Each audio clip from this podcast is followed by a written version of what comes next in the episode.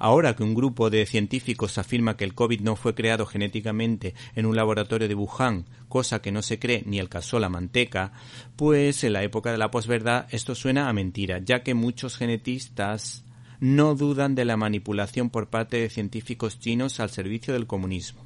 El caso es que esta idea me da pie a recomendar un cómic de Iron Man titulado Extremix dentro de la colección Must Have, debes tener, que edita Panini ya que nos invita a reflexionar sobre si el fin justifica los medios, es decir, si todo es válido en favor del avance científico. Desde luego, para el Tony Stark de esta aventura, los descubrimientos científicos deben ir de la mano de la ética, a pesar de haber cometido errores en su pasado. Los autores del cómic, aunque recuerdan el alcoholismo como el talón de Aquiles de Tony Stark, dejan su pasado de Playboy para centrarse en contar la vida de un genio de la tecnología que reconoce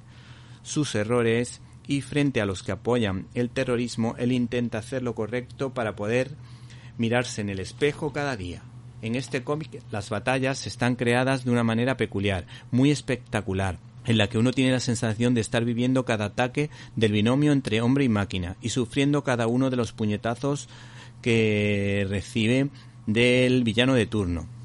saliendo proyectado a toda velocidad por la fuerza del impacto y es que tanto el guionista Warren Ellis como el dibujante Adi Granoff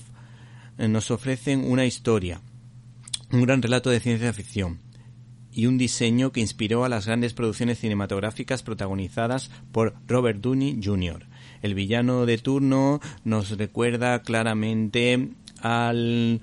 mm, peligroso enemigo de Terminator 2.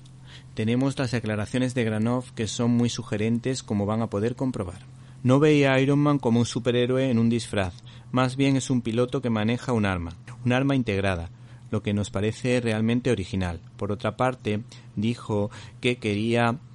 que el dibujo expresara o reflejara la idea del guionista Warren Ellis en un tecno-thriller de acción muy parecido al del cine. Por cierto, no hay que perderse el guiño al Iron Man original a través del mundo de los sueños.